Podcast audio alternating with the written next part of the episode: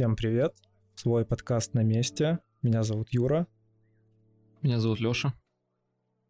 Сегодня у нас необычный выпуск. С нами гость Валерия Савченко. Лера, расскажи о себе. Привет, привет всем своим. Очень приятно быть приглашенной в свой подкаст.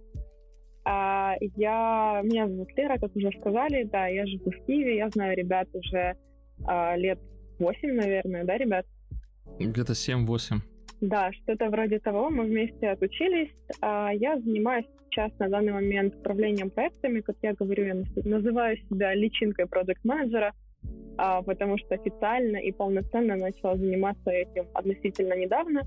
А, начинала свой путь в IT еще больше трех лет назад с, с союза такого среднетехнического, и потихонечку пошли вверх по координации и так далее и тому подобное. Поэтому очень рада буду внести свою лепту и оставить маленький отпечаток на своем подкасте. Ну, мы очень рады, что ты здесь. Да, спасибо, что пришла. Что ж, начнем с обычных новостей про пандемии, ужасы и не очень. Да, ну, почти, почти. В общем, я не знаю, как вы, но я большой фанат Олега Винника, ну, в кавычках. И, может быть, не в кавычках тоже, потому что это был наш любимый исполнитель в одной из, э, в одной из компаний, с одной из команд. Мы прям жутко любили включать его песни, открывать дверь на распашку, а песни на колонке включать. И там играла какая-нибудь вовчица. И это был прям... Сразу же можно было ставить метку в календаре, что это успешный день. Так вот, в Украине пройдет VR-концерт Олега Винника в честь его дня рождения.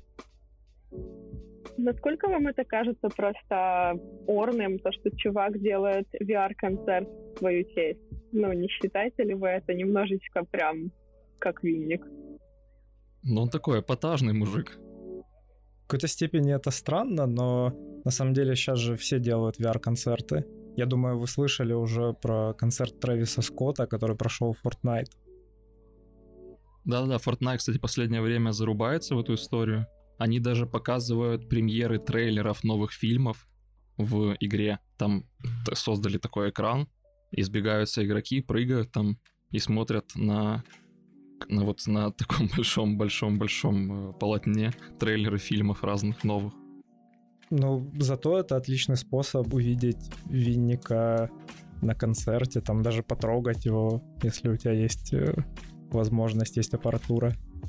Я хоть и не фанатка и не из клуба молодых вовчиц, как говорится, но э, поресерчила сегодня немножко эту тему. Действительно, концерт ЮА продает билеты, и а, там есть аж целых четыре пакета у них. Там доступ можно к концерту иметь чуть ли не с самого базового телефона э, и аж до Oculus, э, Oculus Glasses, которые позволяют ощутить полностью experience. Там это все стоит от 200 до 600 гривен. А, так, ну, не будем, наверное, про рекламу дальше.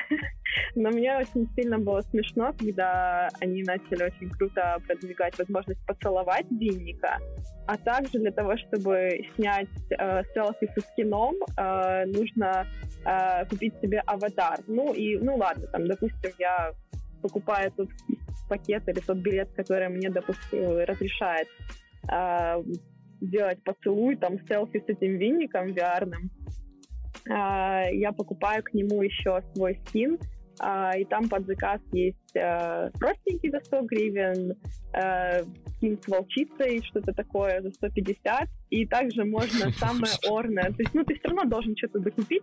Самое крутое — это то, что можно заказать э, мультипликационный скин за 8 тысяч гривен, извините, и фотореалистичный за 40 тысяч. Как вам такое? Да, я думал, что на нейронных сетях сейчас хайпуют. Ну слушай, серьезный уровень погружения. Да он прям жутко серьезный. Там еще было так красиво написано, что типа исполнитель поцелует вас VR, этот поцелуй вы запомните на всю жизнь. Да-да-да. Я думаю, о да. Именно об этом. Не, маркетологи постарались, когда описывали, сто процентов вообще просто нести поклон. Но вау. Но было заметно, что никто из них не понимает разницу. Они писали просто, что это AR-VR концерт, что там через слэш. И было очевидно, что никто из них не понимает разницы между этими двумя вещами. Но действительно постарались замечательно. Поцелуи с винником, скины с винником. И даже возможность в VR посетить Гримерку. как бы закулисье, Мгм. скажем так, да, и гримерку. Вообще. Киберпанк уже здесь.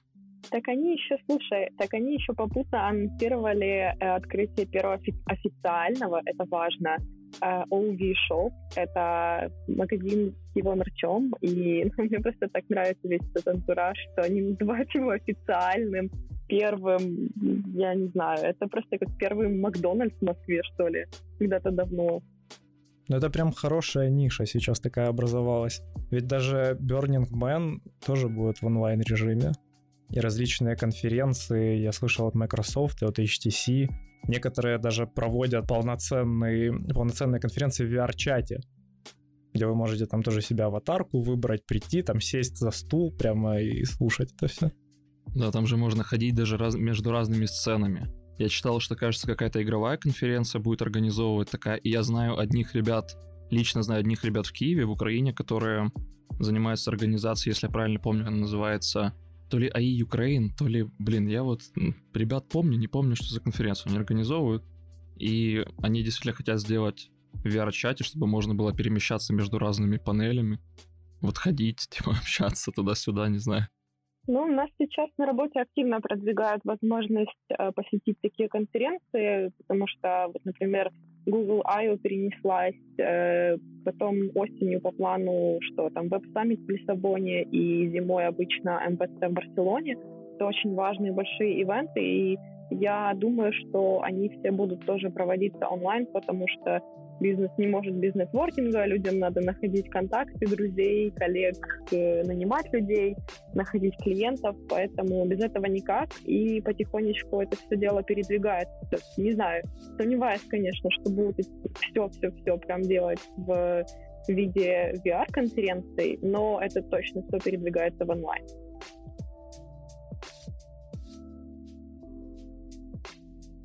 Сложно, правда, сказать, насколько это все серьезно и останется с нами надолго. Надолго ли это останется с нами на самом деле? Я предлагаю все же чуть- чуть-чуть позже обсудить э, непосредственно удаленную работу. Но касательно всех этих конференций, я действительно не верю, что, что они в ближайшем будущем станут такой повседневной реальностью. Потому что их гораздо труднее организовывать, на самом деле. Мне кажется, гораздо труднее. Потому что кажется, что гораздо проще, будто бы. Но это ведь столько людей нужно подключить к этим VR-устройствам. Нужно подготовить своего рода новые новые презентации, как бы, да, это уже не будет просто презентация со слайдами. Ее каким-то образом нужно оцифровать, перенести вот в это VR-пространство, скажем так. По крайней мере, это то, как я вижу, как не специалист в VR-индустрии. Может быть, это все гораздо проще, чем мне кажется. По крайней мере, я знаю, что точно есть сейчас автоматизированные алгоритмы, ну вот, собственно, на нейронных сетях, которые позволяют сделать 3D-аватар тебя буквально с одного, с двух снимков. И это уже, это уже не так просто, это уже не так тяжело делать, как раньше. Но вот касательно организа- организационного процесса, касательно там построения сцен, там, не знаю, э, рассадки мест и все прочее, плюс какая большая нагрузка будет на сервера. VR-игры и так до хрена, до хрена тяжело поддерживать и запускать, а тут будет у вас на конференции, там, сколько, не знаю, ну, вот сейчас на конференцию не всех пускают, да, потому что есть ограничения по количеству мест. А, что будет с когда это будет онлайн, ограничений практически не будет, будет желание заработать побольше денег, соответственно, больше людей сможет пой- пойти туда, потому что ехать в другую страну не нужно будет. Соответственно, там 100, 100 тысяч человек пришло, сервера взяли, навернулись быстренько, и все. Ну, смотри, я работала с некоторыми очень небольшими VR-проектами, но, на, например, на отрисовке сцены, и когда я говорю сцена, я имею в виду именно само пространство, где находится аватар или где находится внимание пользователя, который э, надел очки и как бы покинул нашу с вами привычную реальность, это не самый сложный момент. То есть, да, нужно это все сделать э, очень эффе- эффективно, и нужны будут очень серьезные затраты по моделированию, так сказать, потому что нельзя будет просто взять стандартную сферу там или стандартную комнату, которую ты просто обкладываешь этим скином э, конференции или концертного зала, чего-либо. но это все можно сделать. Но насчет серверов и нагрузки, я думаю, что ты просто 120% тут прав, потому что никто, ну, во-первых, даже, да, допустим, есть лимит э, пользователей, и мы можем рассчитать, какая может быть пиковая нагрузка, все равно что-то пойдет не так. Все равно это нужно тестировать, поэтому, да, действительно, я считаю, что такие серьезные вещи, например, как тот же МВЦ, где 180 тысяч вживую прилетает обычно, он, если и будет в формате VR-конференции, э, то будет очень таким эксклюзивным, так сказать, а все остальное перенесется просто в онлайн. Юра, как главный эксперт по этому всему шаманизму с бэкэндом, что ты скажешь по поводу нагрузок? Я не уверен, что нагрузки на самом деле так критичны, потому что множество деталей отрисовывается все-таки у человека локально на машине, и скорее будет нагрузка большая на сеть, но в целом, да, это нужно очень хорошо продумывать и организовывать не хуже, чем реальная конференция. Слушай, тут на неделе другая новость была большая. Наверное, самая большая, которую я видел. Она, кстати, была 16 числа, собственно, на мой день рождения. В Твиттере произошел один из самых... Да-да-да, спасибо, Лер. Лера машет руками в камеру просто. Я тебя поздравлю в общем, потом. Да, хорошо. В Твиттере произошло, произошел самый крупный взлом, по крайней мере, на моей памяти самый крупный. Эм, значит, взломали аккаунты очень многих известных людей, знаменитостей, Маска, Гейтса, Безоса, многих других. Много, большинство, вернее, аккаунтов, насколько я понимаю, насколько я помню из э, отчета Твиттера, были так называемые verified, то есть как бы известных людей официальные аккаунты, в том числе аккаунты некоторых компаний, Apple, эм, мне хочется сказать Microsoft, но я вот не уверен, если вы помните.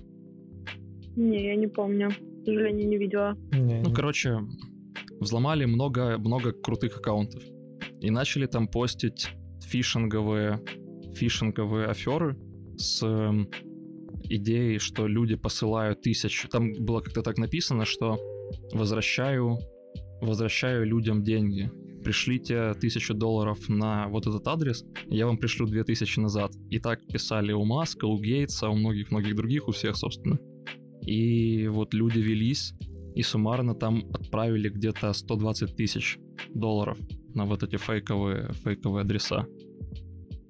Интересно, что схема, она такая классическая. Можно каждый день под твитом Илона Маска увидеть абсолютно идентичное сообщение, и никто на них не реагирует, а тут все резко бросились скидывать туда деньги. Буквально за несколько часов 350 транзакций. Это хорошо, что Twitter и вот эта биржа, где, где были кошельки, они это все ограничили буквально в течение часа. Но могло быть и хуже. Слушай, Леш, ты только начал говорить об этом, и э, я думала сказать, что вот, слушай, онлайн-конференции, VR-конференции, это же, наверное, терроризм, а шанс гораздо меньше. И тут вот, вот такое. Да, самое страшное на самом деле, что получили доступ к приватным сообщениям и разной приватной информации. И, соответственно, если бы это были... Там, кажется, было несколько аккаунтов политических деятелей, но если бы получилось захватить больше таких аккаунтов, то можно было бы поднять такой бугурт. И в статье, которая описывает всю эту ситуацию, по-моему, на TED-Journal, там в, буквально первый комментарий о том, что вот тупые, типа, такой шанс проворонили, ну заработали вы 120 тысяч, ну и что с того? А можно было, можно было ведь устроить просто настоящий хаос во всем мире. Можно было едва ли не войну начать. Я видела в записи, что э, на самом деле это затронуло аккаунт Обамы, и сейчас нынешней ситуации в Штатах с э, БЛМ-движением и так далее, я думаю, действительно можно было, ну как, все могло быть гораздо хуже. То есть я считаю, что, к счастью, оно все вернулось только деньгами, причем люди по своей воле верили этим сообщениям и скидывали свои деньги. Это ведь все только потому, что те, кто атаковали, были почти что детьми. Самому старшему из них 20 лет. А еще один признался, что он младше и вообще живет в Англии с мамой. Правда? Да. Считается, что их было 4 человека, но есть подозрение, что организатор этой истории, он назван неким Кирком, вернее, его ник — это некий Кирк. Э, собственно, и он писал этим хакерам в Дискорде, в каких-то вот, видимо, серверах хакерских или там каналах хакерских, и предлагал им такую, такую схему. В общем, ну, заработать, заработать так, так, таким образом денег.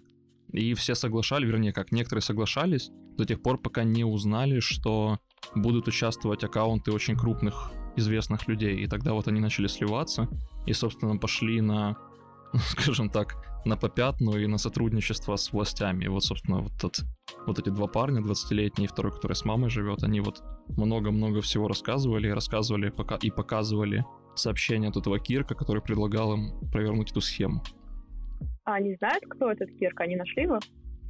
Пока что апдейтов нет, насколько мне известно. Юр, ты не помнишь, были какие-то еще новости? Ну, я слышал, что ФБР их уже начало искать, и многие губернаторы штатов призвали проводить какие-то расследования по поводу финансовых махинаций, которые могли еще произойти там под шумок. Но конкретно заявлений пока не было. Как тебе такое, Илон Маск? Меня больше заинтересовало, как они это все сделали. Говорят же, что они получили доступ к Slack компании Twitter, где были все сотрудники, и там было закреплено в чате сообщение с логином и паролем к админке, админке Твиттера. И они просто зашли, посмотрели, а в этой админке можно выбрать любой аккаунт и как бы поменять ему там почту, номер телефона, какую-то информацию. И вот они буквально взяли, изменили имейл на этих аккаунтах, просто восстановили пароль и получили к ним доступ свободно и никто этого даже не заметил, потому что ну, как бы все, все в Твиттере имеют доступ к этой админке. Слушай, ну я не могу поверить, что нельзя было ограничить это, во-первых, какими-то а, отдельными людьми, которые будут ответственны только за high security какие-то вещи. Или же, ну, то, что они смогли подключиться, допустим, от, откуда они, кстати, из Штатов все? Не уверен. Один один точно из Англии, второй из Штатов, а еще два, не знаю. Почему Твиттер никак не мониторит, откуда у него идут, э, ну, не знаю, логины в админку банально, или они там как-то себя страховали очень круто?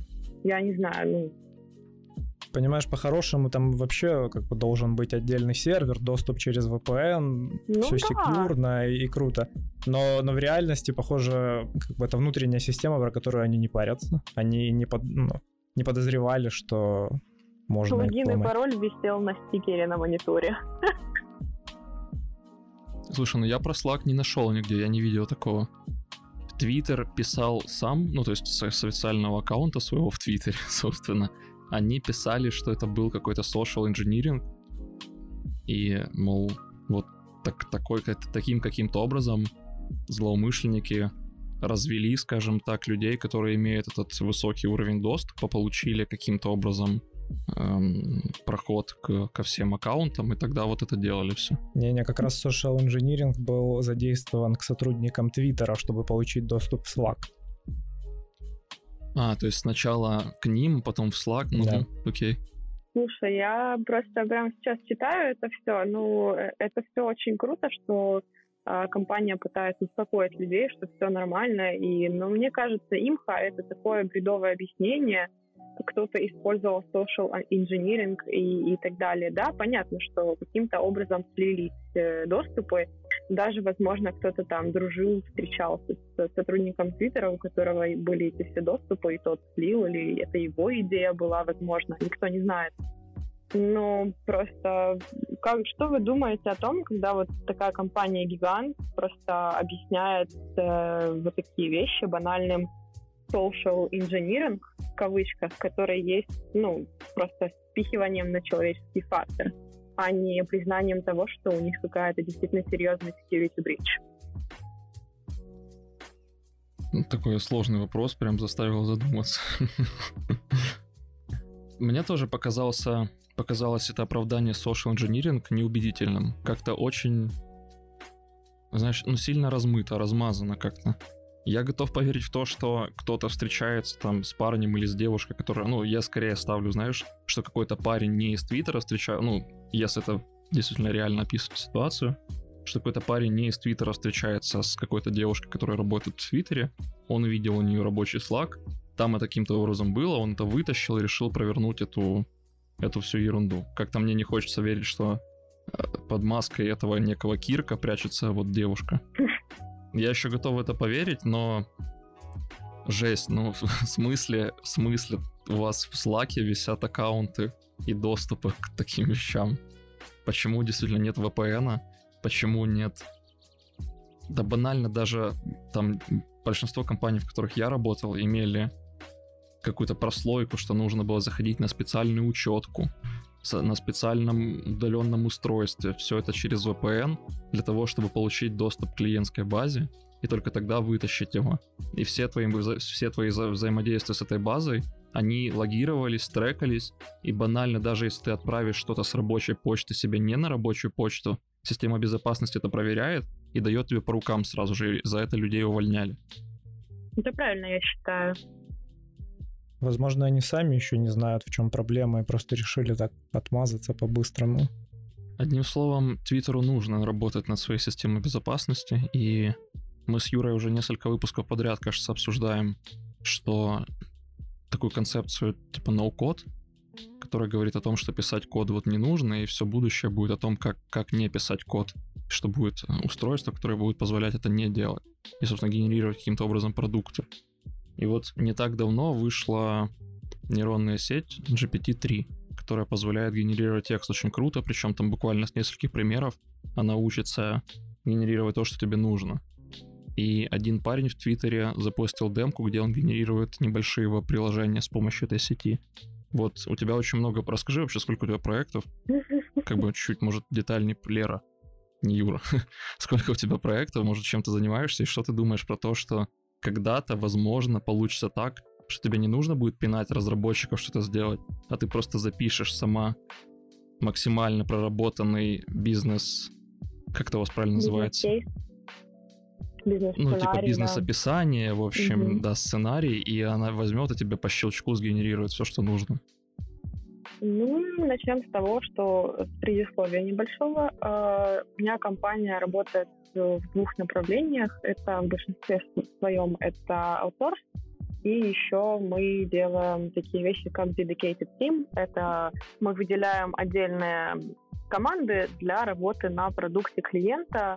То есть это не является нашим продуктом, но это уже и не аутсорс полноценный, а, как мы привыкли к нему относиться. Поэтому а, и тоже учитывая тот факт, что я а, считается новенький PM, недавно сменила вид деятельности, то проекты у меня помельче, но побольше в количестве. Поэтому прямо сейчас у них 13. Вот, ну вот такое вот счастливое число. Боже. У меня какую-то неделю, где-то с месяц назад было 9, я даже этому порадовалась, но потом что-то опять. Короче, я просто не умею отказывать людям, и мне интересно работать, когда у меня есть силы. А, а потом я понимаю просто в один прекрасный момент, что чуть-чуть не подрасчитала. Вот. Э, касательно генерации приложений, э, идея очень классная. Мне даже ребята в рабочем чате тоже скидывали на этой неделе. Выглядит очень прикольно. А, вот, просто я сначала подумала, если честно, типа, что это за чей это, чей это курсач? Потому что... Если... Подожди, давай так сначала. Вот Юра у меня в прошлый раз спросил, ты веришь, что это возможно? Я, я сразу сказал, что да, я верю, я считаю, что это будущее. Ты веришь, что это возможно? Да. Вот в ближайшем будущем. Да, ну, я не Все могу четко, сказать... Юра, ты в меньшинстве. Э, я не могу сказать, насколько прям в ближайшем будущем, но а, во-первых, э, надо учитывать то, что, ну, то, что я знаю про машинное обучение и ну, вот эти все системы, это то, что, ну, главное правильно научить ее, правильно? В принципе, да. То есть главное, самое важное, наверное, процентов 90 это данные, на которых ты обучаешь. Вот, я о том же. Вот эти данные. Соответственно, если ты обучишь ее на, на энциклопедии мата, то все, что она будет знать, это матюки. Если ты обучишь ее на Библии, то она будет цитировать тебе как какого-нибудь там, э, не знаю, Иларион, глава 5, там стих 8, что-то в этом роде. То она сможет окрестить себя. Это понятно. А, вот. А, и если я верю в то, что если собрать какие-то best practices и так далее а, по написанию кода, по каким-то паттернам программирования, по подходам к а, организации архитектуры, а, программного обеспечения, а, то возможно такая система, которая будет достаточно развита и достаточно как бы, комплексная, она сможет даже делать лучше, чем люди, хотя бы какие-то базовые архитектурные э, не знаю, структуру проекта накидать и так далее. Почему? Потому что в моем понимании, я человек, который отучился на программиста, но как бы я бы сказала, что слушала со второго ни одной строчки кода сама не написала, но понимаю, о чем говорить. Как все, короче. Uh, в общем, uh, в моем понимании очень, очень много появляется временем туториалов всяких, uh, очень много кейсов касательно, вот, ну, например, как там best practice по, по написанию sign-in, sign-up flow на Vue.js, допустим. Вот, есть такой best practice. У кого-то еще. Кто-то использует такой там management, кто-то использует другой инструмент. Одно, второе, третье. И когда новенький человек приходит в программирование, он начинает все это хватать, начинает все это учить, пытаться использовать, естественно, ничего не получается, потому что, ну, если взять все в случае best practices, все равно ничего не получится. Нужно это все связывать, нужно думать о перформансе, нужно думать о том, как лучше сложить. Где-то лучше взять подход подавнее, похуже, но в паре там с еще тремя частями ПО, оно будет работать вот в идеале. А, и мне кажется, что машина этому научится быстрее, чем, ну, вернее, машина будет в итоге выдавать результат чище, чем люди, которые за каждым годом нахватываются все большего и большего количества э, каких-то вот таких стопроцентных quality how-to, но на самом деле не могут думать на низком уровне, на архитектурном уровне. Но ведь машина, она же тоже не умеет думать. Она не отвечает за код, который написала. Вот представь себе кейс, у тебя дедлайн по проекту, а какая-то фича поломалась. Ты пойдешь спрашивать машину, почему она этот код не дописала или написала неправильно, кто будет фиксить баги, как это все будет происходить. Машина никогда, никогда не сможет понять, что она написала. Вот это уже интересный вопрос, на самом деле, потому что я тут себе представила ситуацию, что, допустим, у меня есть продукт полностью написанный машиной, и ты говоришь, мне нужно куда-то кому-то пойти и спросить, что это за бага, почему это получилось. А, и есть другая машина, которая просто тестирует это ПО, потому что, ну, ребят, алло, ну если у нас есть машина, которая пишет ПО, давайте сделаем машину, которая будет тестировать ПО. Свести их вместе и пусть ругаются. Мне интересно, что получится. Где-то два, два или три года назад была шутка о том, что Facebook запустил... Ну, это не шутка, типа, но она превратилась в шутку просто Facebook посадил два чат-бота общаться друг между другом, и чтобы они учились лучше говорить. В итоге они стали говорить на каком-то языке из символов просто, который передавал значение, но он был абсолютно не похож на нашу речь. И когда это все вылилось в СМИ, там был невероятный я даже не знаю, люди кричали, что это просто восстание машин, что они понимают друг друга на собственном языке и все прочее и ни до кого, блин, не доходит, что просто они оптимизируют определенную функцию, которая позволяет им сократить количество символов и упростить речь. Если бы мы с вами, с вами могли каким-то образом упростить наш язык, мы бы тоже так общались, разумеется. Ну, американцы потихоньку упрощают обычный английский. Выкидывают буквы лишние, вот, вот. и так далее. Именно. Ну смотри, но радует, что, что, что ты тоже в это веришь, потому что... Хотя, в принципе, и стоило это ожидать. Мы, когда готовились к подкасту, мы с Юрой обсуждали эту тему вкратце. И, по-моему, если я правильно помню, мы оба подумали, что ты, скорее всего, согласишься. Почему? Потому что тогда, тогда во-первых, не нужно будет пинать разработчик. Тогда, во-вторых, никто не будет э, там по дедлайнам проседать. Да, никто... Ты, вернее, ты будешь знать, что качество этого кода, оно на достаточно высоком уровне, потому что если ты передаешь уже машине написание всего проекта, то, соответственно, эту машину, скорее всего, кто-то хорошо обучил для тебя, кто-то, кто подписывается по тем, что ее качество там на таком-то, таком-то уровне. Соответственно, вот. И плюс все, что тебе тогда нужно будет сделать, это достаточно подробно описать проект, и все.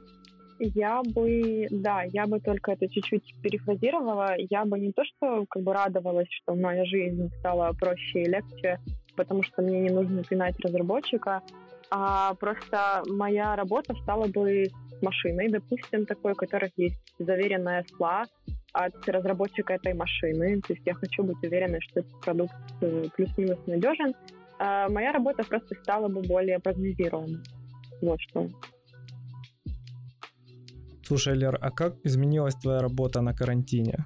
Стало ли легче работать или сложнее? Не питайте маму, чого заплакані очі. А, ну, вообще, все, карантин для нас начался а, очень, ну как, спонтанно. Я за мировыми новостями следила, и, в принципе, много знакомых э, есть, которые путешествовали в то время, поэтому как бы я догадывалась, что э, не, не обойдет нас это все дело стороной. У нас карантин, по-моему, начался официальный когда? Где-то в середине марта. Ну, где-то за неделю до этого у нас все уже в компании были такие, о, все уже уходят на карантин, давайте и мы. А, вот. И когда официально там на каких-то выходных в марте а, признали карантин, или как его запустили, что ли, нам начальство тоже написало, что, ребят, ну так и так, работаем из дома. В принципе, по рабочим процессам, а, я думаю, как бы никто не видел никаких проблем.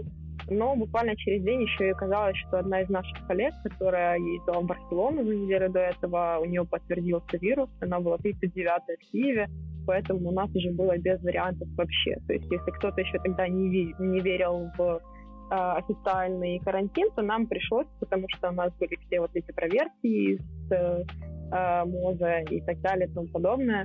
И я, если честно, три недели на самоизоляции просидела, просто, ну, не просто потому, что там я боялась и так далее, а потому что мне даже не было нужды выходить из дома. Первая неделя рабочая была очень сложная, потому что ты следишь не только за собой, ты следишь еще, ну, в моем случае, за командами и за отдельными кадрами, которые точно так же переходят на карантин. Потом два месяца или три было просто шикарно, вот до начала лета. И вот сейчас летом уже, конечно, стало тяжелее. Я стала, ну, нам разрешили, у кого есть собственное авто э, или кто велосипедами ездит, то э, разрешили приезжать в офис. Я сейчас на данный момент езжу в офис постоянно, потому что дома уже как-то не собирается голова. Я не люблю работать в кровати. Я, мне нужно разграничивать это все, чтобы быть для себя полезной, для людей полезной и не блокировать чью работу. Слушай, так нужно просто не работать в кровати. Я, я тоже прочувствовал этот момент на себе. Вообще не выходит работать в домашних трениках, там какой-то домашней затасканной футболке, сидя на кровати, при этом и, и попивая чаечек под телевизор.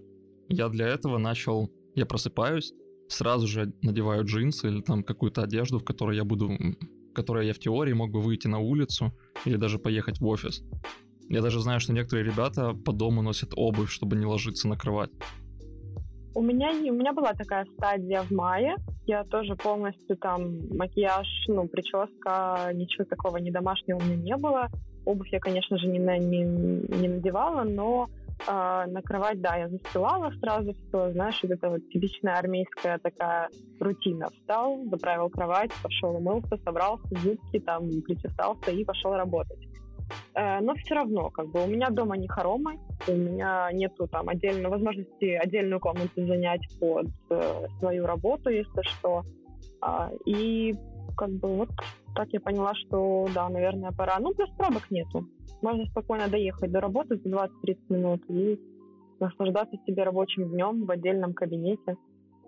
Абсолютно продуктивно и прекрасно. Ну вот судя по последней статистике, ты входишь в те 4% людей, которые после карантина хотят вернуться в офис. Да я бы не сказала, что я прям хочу, но вот, ну вот нужно. Оно мне, лично мне нужно. Для начала я оправдывала это тем, что вот людям нужно, потому что некоторые члены команды тоже приезжали, и так было действительно удобнее координироваться, потому что э, как бы там ни говорили, как бы люди не привыкли, все равно ты какой-то назначаешь митинг, или кто-то тебе назначает митинг, который мог бы быть имейлом, во-первых. А, потом кто-то из пятерых не может подключиться, еще что-то, еще что-то. Это все равно лишнее время теряется и рассеивается внимание. А что за исследование про 4% ты говоришь? Аналитики с компании Perceptics провели опрос среди 750 тысяч сотрудников различных компаний, и только 4% хотели бы после пандемии вернуться обратно в офис на полный рабочий день. А все остальные, они или против, или хотели бы частично дома работать, а частично в офисе. Забавно. Я какой-то другой видел, ну, от украинских уже ребят, кажется, как же называется, АИН ЮА, и они проводили, ну, там их немного людей было, по-моему, там что 500-700 человек было, и по их данным 80% готовы вернуться, если будет разрешено иногда работать, иногда работать дома. Ребят, а у вас как вообще? Вам говорили, э, какие у вас режим меняется, возвращаетесь вы, не возвращаетесь, может, какие-то условия еще меняются? Я знаю, у нас просто соседний офис начал мониторы развозить и кресло домой. Мне вот интересно было, как у вас, какие перспективы вообще? У нас сейчас все работают удаленно, но после карантина будет зависеть от проекта. Конкретно на моем проекте хотят сделать несколько дней в офисе, а несколько дней дома. Меня это вполне устраивает. Я бы вообще все дни дома работал. Мне очень нравится. Ну вот с, с начала карантина это уже такая сквозная шутка подкаста, что меня уволили с двух работ. Вот. И когда я вернулся на работу, то я сразу начал говорить всем, что я только удаленно согласен работать теперь. Соответственно, я не планирую возвращаться вообще в целом, но это зависит от того, что произойдет. До начала карантина я вел общение с несколькими компаниями, которые предлагали там исследовательские позиции и РЛ. Соответственно, если вдруг так получится, что они вдруг появятся снова, то, может быть, я об этом подумаю. Но пока что мне супер комфортно дома. Я могу спланировать свой день абсолютно так, как я хочу. Мне не нужно никуда ехать. Меня никто не напрягает, я не сижу в open space. Это прям самое-самое замечательное, что вообще в этом может быть. Многие компании начали переживать, что продуктивность сотрудников слишком упадет, и что они не смогут генерировать какие-то новые идеи, проводить мозговые штурмы. Вот, например, Цукерберг и глава Google они сказали, что мы хотели бы все-таки часть людей вернуть в офис. Ну, знаете, я согласна с этим. А, я согласна с генерацией идей. А, у меня лично есть э, такая, ну, не то что ситуация, у меня лично есть э, те коллеги, с которыми, знаете, есть приятно работать, и есть люди, которые немножко или раздражают, или наоборот подначивают тебя. Когда ты сидишь дома, тебя некому подначивать. Тебя вот тебе пришел имейл, ты можешь его не открывать когда ты с этим человеком хотя бы раз в две недели на какой-то демке или где-то на планировании пересекаешься, ты прям чувствуешь в себе этот э, огонь идей или мыслей, отмещения и так далее. И это заставляет тебя двигаться. Ну, как бы это у меня это слова интро, экстраверта говорят во мне, поэтому я с этим соглашусь, наверное что креативность и вот это вот пытаю, попытки перепрыгнуть друг друга или попытки развить э, идеи друг друга, они все-таки лучше идут, когда ты лично с человеком пересекаешься. Будь у меня 13 проектов, я бы, наверное, постоянно был как на ножах. Ну, так и бывает. Не просто на ножах, ты бы еще дрался со всеми на ножах от такой-то загрузки и усталости постоянной. Вы что, с ума сойти можно? Как можно сконцентрироваться, когда у тебя 13 проектов? У меня сейчас один рабочий, нет, вру, два рабочих и несколько моих. И мне не хватает сил на то, чтобы сконцентрироваться на всех из них, потому что нужно везде сейчас стараться креати- креативить, придумывать новые решения, там каким-то образом улучшать результат. И ты иногда сидишь и думаешь, да за что? Можно я просто посмотрю сериалы? Вот там на Netflix вышел новый сериал, вот я его хочу посмотреть. Угу, конечно. Слушайте, но нам не стоит учитывать, что у нас немножко разная с вами работа. А, моя работа, я, как я считаю, состоит в том, чтобы а, помогать э, таким, как вы, и убирать с вас блокеры, чтобы как раз-таки вам что-то креативить и не мешало. И там что подсказывать и так далее. Ваша же работа — это более такой созидательный процесс, над которым, я считаю, а, нужно больше усидчивости, больше концентрации, больше внимания. Мы перед тем, как перейдем вот к усидчивости и всему прочему, еще хотелось бы сказать, вот недавно и статья была, и я об этом достаточно часто говорю, потому что поработал в большом количестве компаний, скажем так. Это вот до сих пор, я когда на собеседование прихожу, каждый раз один и тот же вопрос, почему у вас так, так много работ в резюме? Почему вы их так часто меняете? А так выходит, что меня с них увольняют постоянно, что какие-то еще проблемы там начинаются или что-то в этом роде. И не то чтобы не то чтобы я идеальный, вернее, не то чтобы я очень плохой, что меня увольняют, но обстоятельства бывают разные, да?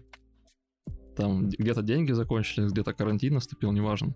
Я к чему? И получилось поработать и в больших компаниях, и в маленьких компаниях. Вот вы не так часто меняли работы, но как вообще ваше мнение по этому поводу? Где бы вам больше хотелось работать? Какой-то большой крупной корпорации, как Google, Facebook, там что-то в этом роде, где вы были бы винтиком в механизме, или небольшой компании, где вы бы, возможно, не зарабатывали так хорошо, но вы, вы бы принимали действительно важные решения, которые оказывали серьезное влияние на компанию. Лично я бы все-таки работал в маленьких компаниях, потому что вот этот весь формализм и чувство, чувство, чувствовать себя частью системы меня не устраивает. Все-таки хочется иметь влияние на, на проект, какие-то свои идеи продвигать, а в больших компаниях это супер сложно с тем, что все процессы в компаниях уже четко выстроены, и эта бюрократия, она часто не позволяет тебе выразить себя. Я тут прям соглашусь всеми руками и ногами с Юрой, а, потому что, ну, потому что да, я не работала в больших компаниях. Э, во-первых, что мы считаем там границей большой и маленькой компании? 500 человек, давайте возьмем, да?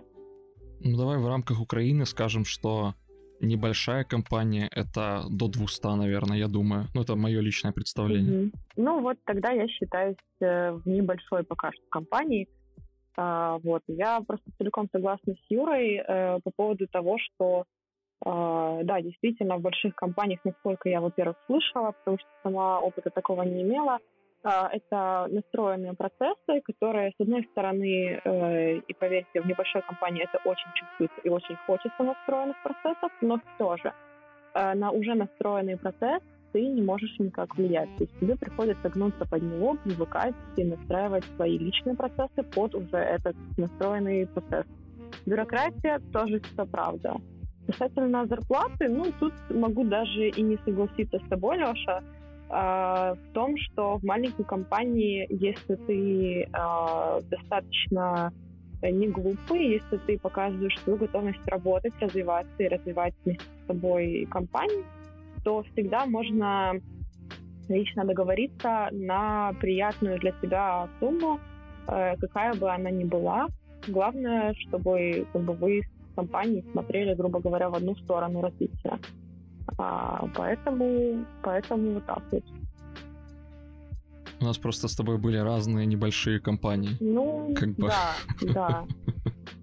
Я не работала в компании Просто, с 20 да. людьми, ну, как бы я начала работать в своей компании, когда нас было человек 50, и вот мы растем в последнее время за карантин, кстати. Мы, наверное, одна из тех компаний, которая, которая растет. А, поэтому... Ну, давайте уже до конца померяемся. Юра, озвучьте, пожалуйста, ваш рейндж сотрудников, так сказать. Не знаю, у нас, наверное, человек ну, около 200, я думаю, я, я уже точно не помню. Сейчас у меня в, в компании, в которой вот текущей, а, ну, тоже около 200, она небольшая, но предел был самая большая компания, в которой я работал по Украине, около 5000 человек. И, ну, вот то, что вы говорите про бюрократию, я вам передать не могу, как это больно. Это просто настолько больно, когда у, у каждого человека есть свои KPI, я там узнал так много для себя новых аббревиатур. Я не знал, что их так много существует просто. Знаете, KPI, там какие-то еще приколы, фокус-группы, не знаю, там планы продаж, покупок. Банально. Нам, для нашей, мы хотели хранить где-то код, да, ну, код нашей команды, который мы там пишем, чтобы он не потерялся. Я говорю, есть GitHub, давайте на GitHub будем хранить. Отдел безопасности нам говорит, что нет, на GitHub небезопасно хранить. Причем, чтобы дойти до разговора с отделом безопасности, тоже нужно было подать несколько заявок, инициировать с ними разговоры и прочее, прочее, прочее. В итоге мы начали обсуждать, что давайте, давайте сделаем свой собственный гид. Ну, то есть, ведь его можно поставить, поставить на какой-то свой сервер, там поднять и держать. Ну, но для этого ведь нужен сервер отдельный, а для этого нужна еще одна заявка, причем не одна, скорее всего, потому что этот отдельный сервер нужно будет купить или отжать с какого-то другого проекта, с какого-то другого места. Все это поднять, в итоге мы забили и хранили все в папках. Что? Архивчиками Ну, просто в папках хранили. Архив Ужасно. на флешке гоняли в том числе, потому что не- некуда было передавать. Ребята! То есть через Telegram-код нельзя было передавать, а по почте тоже нельзя и не получалось, потому что иногда нужно было много данных передавать. В итоге чаще всего получалось, что мы флешки вот туда-сюда передавали, и потом мы мы взяли, короче, какой-то какой-то диск просто, ну вот эм, типа смонтировали какой-то диск там с какого-то сервера, и у нас там он, у нас там все хранилось, но это был просто такой срач жуткий. Особенно наша папка разработчиков, она была еще структурирована нормально, потому что мы туда сбрасывали только самый как бы актуальный хороший код, но все остальное, особенно там, где были наши продажники, там, где был наш э, этот самый продукт оунер наш, наш скрам-мастер, боже мой, просто та за шо. Честное слово. Я захожу в эту папку, и я больше не вижу, где моя папка, потому что там их так много, что не- невозможно найти. Лёш, я твой папка. Ну да, да, вот примерно так. И это не самое худшее даже. Мы заказывали себе рабочие ноутбуки где-то 2 или 3 месяца.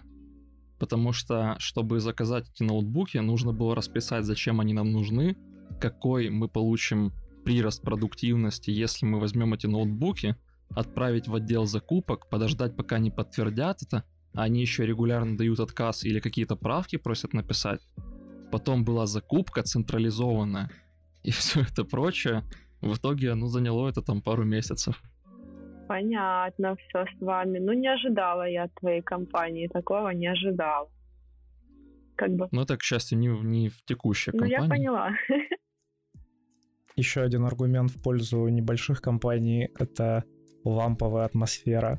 Вот во всех твоих компаниях ты чувствуешь себя как дома, вся твоя команда — это близкие друзья, и вы там можете и клево пообщаться, мемы кидать, в CSGO поиграть, не знаю, все что угодно. И это всегда супер круто.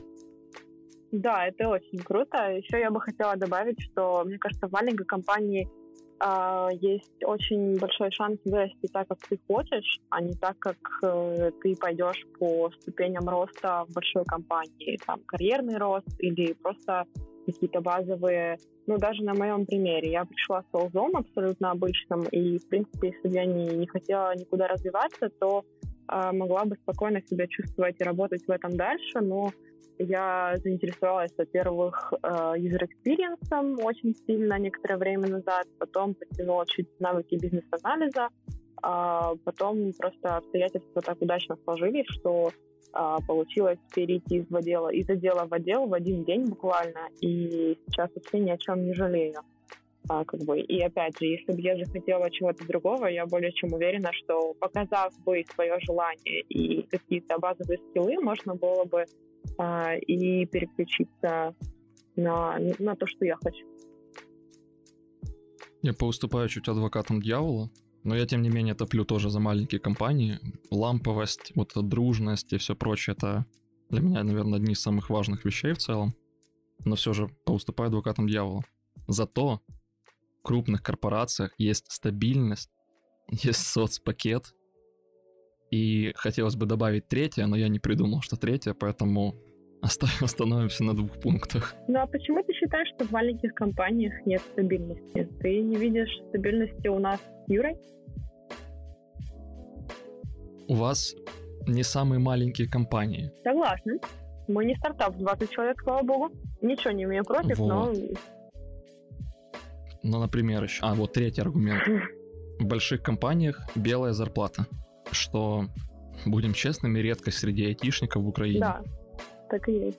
Это вопрос уже, насколько это хорошо или плохо, конечно. Ну, то есть, я, меня лично не волнует этот вопрос. Меня устраивает быть копом и все такое, но то есть кому-то кому это нужно, да, кому-то нужна страховка, кому-то нужны какие-то еще там бонусы и все прочее.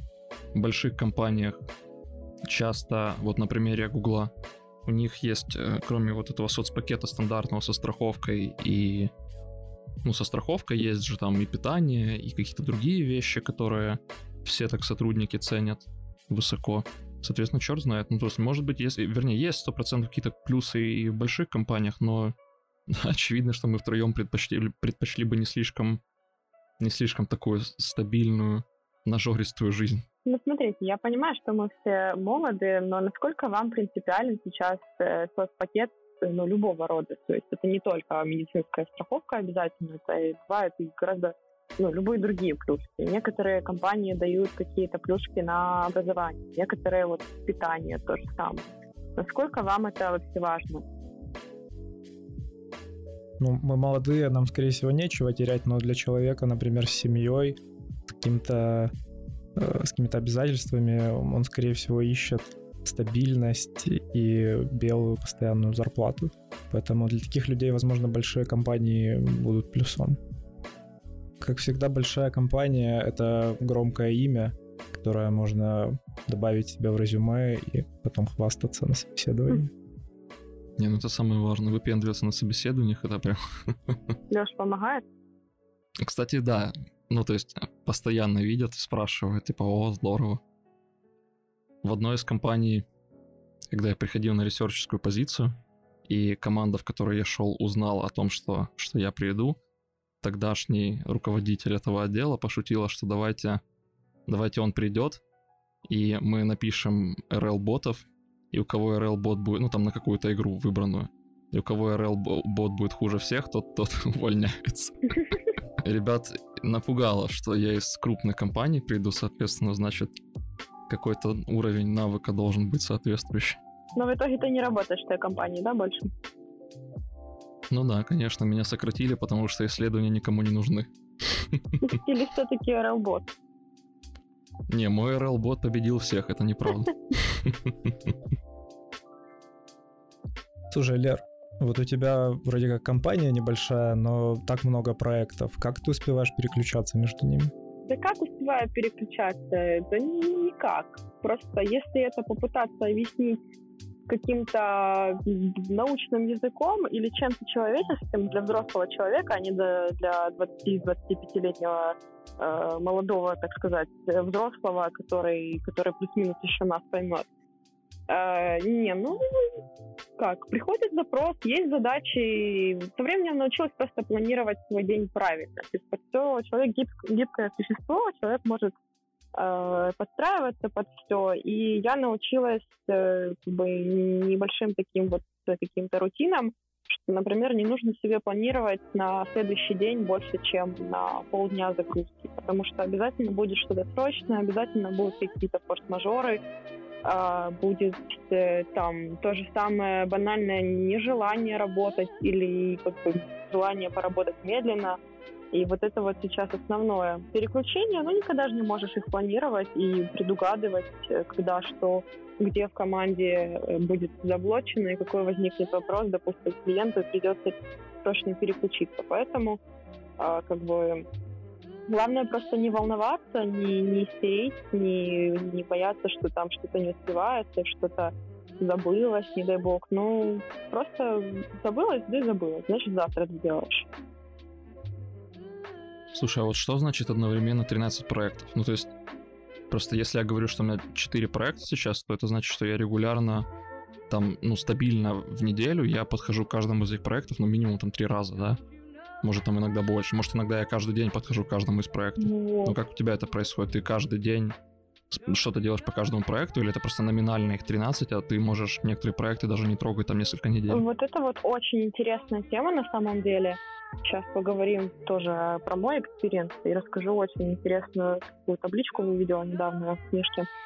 Э, про мой experience. Э, как минимум раз в неделю я точно обращаюсь к одному из проектов, а, просто проекты у меня, так сказать, имеют разные веса, разные ранги, причем в разных категориях. То есть есть э, категория важности для компании, есть категория важности для меня, есть категория эм, рисковости или недоделанности, или такой какой-то неизвестности. То есть где-то будут понятнее требования, а где-то, наоборот, будет э, что-то не очень ясное, там нужен дополнительный бизнес-анализ и так далее.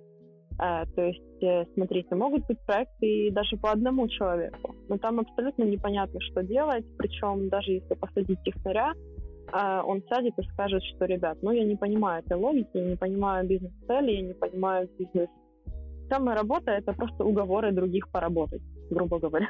Ну вообще у меня лапки, я не хочу это делать. Да, да, я тоже очень хочу сказать когда-то, что у меня лапки, я ничего не хочу делать. Я вот все жду, как у меня один из проектов сейчас рисковых закончится, и я тогда возьму, наверное, отпуск себе. Ну, это так, такие планы очень шаткие. Вот. А может быть команда из пяти человек, но настолько все точно, слажено, сработано, люди знают друг друга, люди не ругаются, никто не говорит, что чужой код э, нехороший, э, все понятно, и, и с ними будет гораздо проще работать, чем с тем одним, который там за которого нужно еще и с заказчиком пообщаться, если честно, потому что с английским у него не очень. Или и бывают самые худшие проблемные заказчики. Бывают люди, которые просто считают, что если на них кто-то работает, значит, все, значит, это вот почти рабство.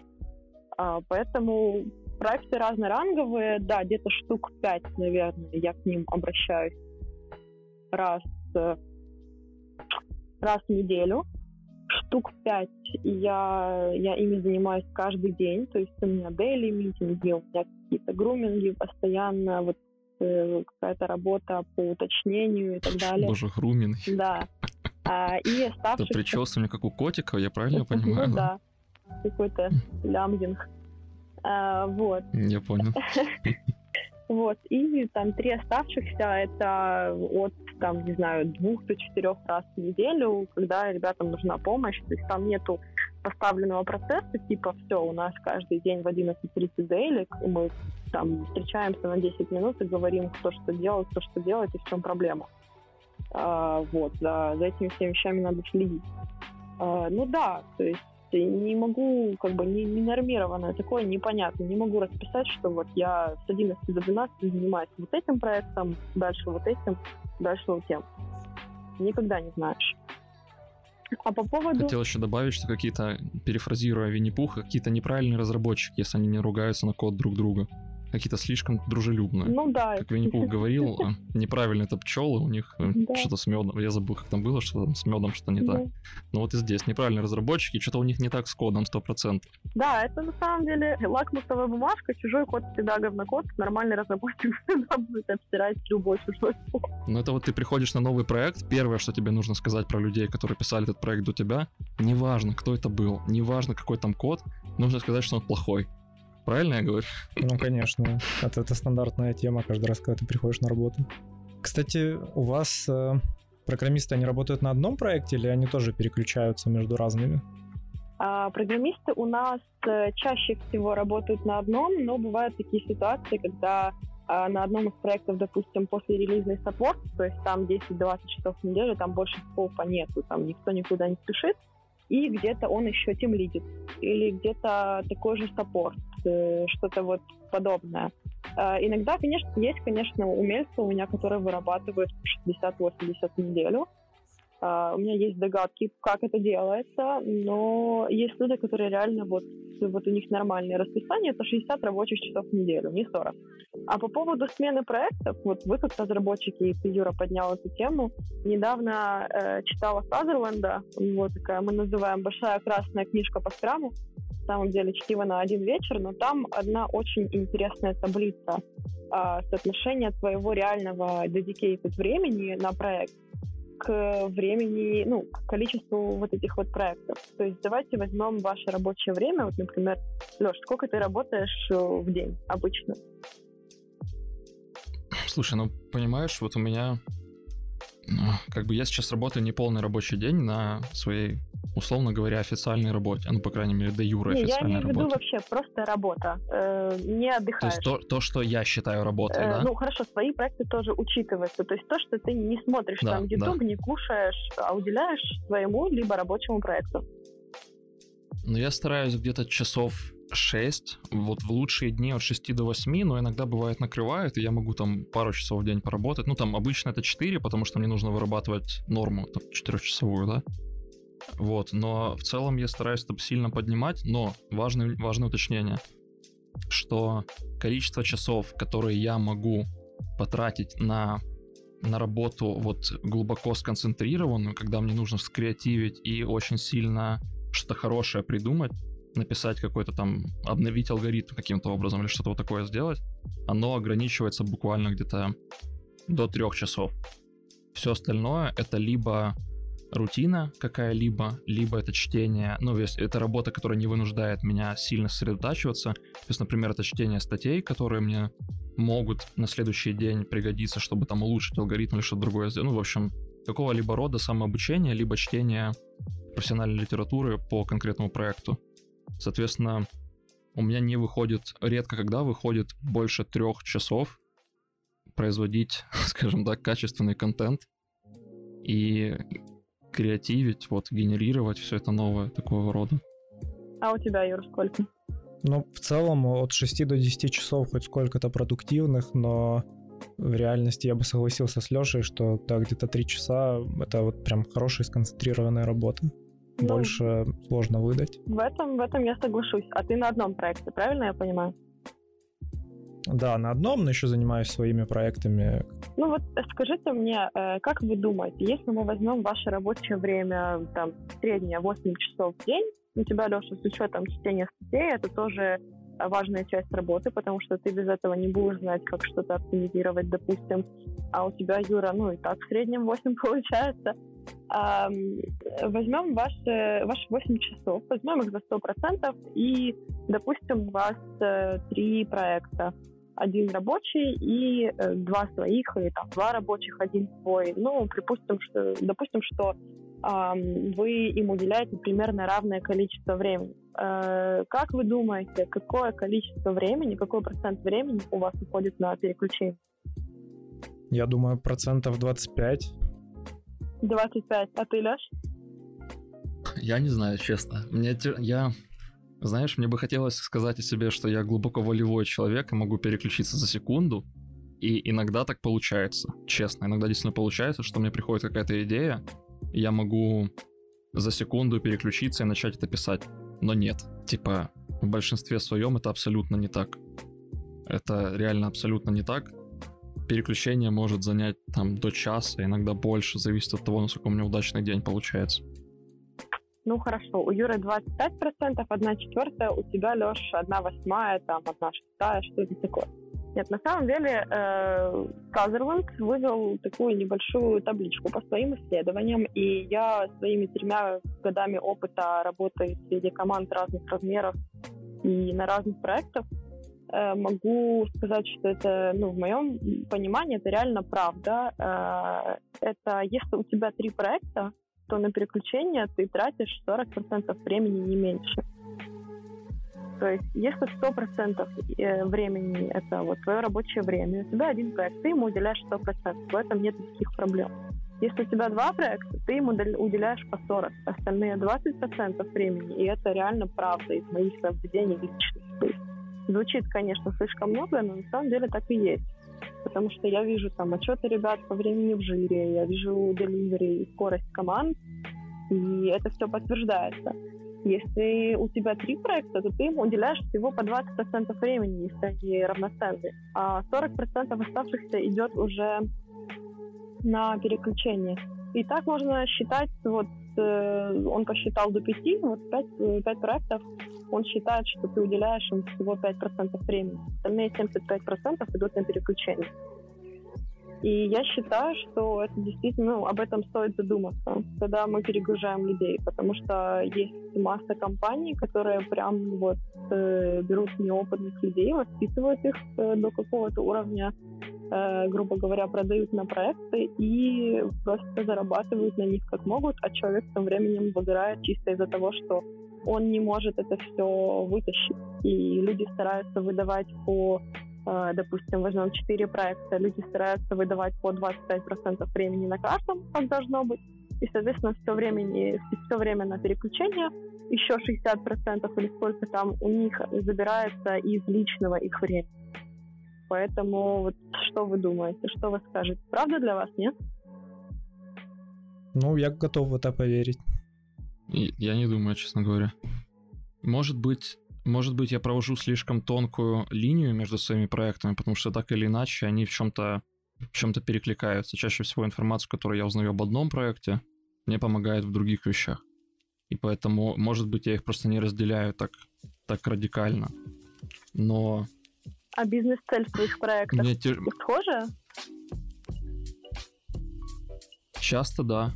Ну, то есть, э, если, если брать высокоабстрактно все это, то бизнес-цель...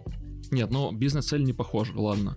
То есть, знаешь, похоже, похоже мой, мой подход к каждому из проектов, это он, ну, есть уже определенный pipeline, ведь правильно, мне нужно собрать mm-hmm. данные, мне нужно продумать архитектуру, там, натренировать модель, задеплоить это, если нужно, ну и все такое. Но просто так выходит, что перекликаются очень сильно подходы. И в итоге, когда я читаю что-то по одному, по одному этому самому проекту, то я узнаю многие вещи, которые мне понадобятся и в других проектах. Вот, так что, может быть, мне иногда просто тяжело провести эту линию, и, может быть, тогда это правда, но тяжело вообразить, что я куда-то трачу... Ну вот я сказал, что 4 проекта у меня, да? Это получается сколько... Сколько я 10 часов я буду тратить. Нет, нет, ты, получается, 60% 10, 10 у тебя остается на переключение. А, это, ну, предположим, что я работаю 8 часов в день, что нет, ладно, 6 часов в день я работаю, предположим, да.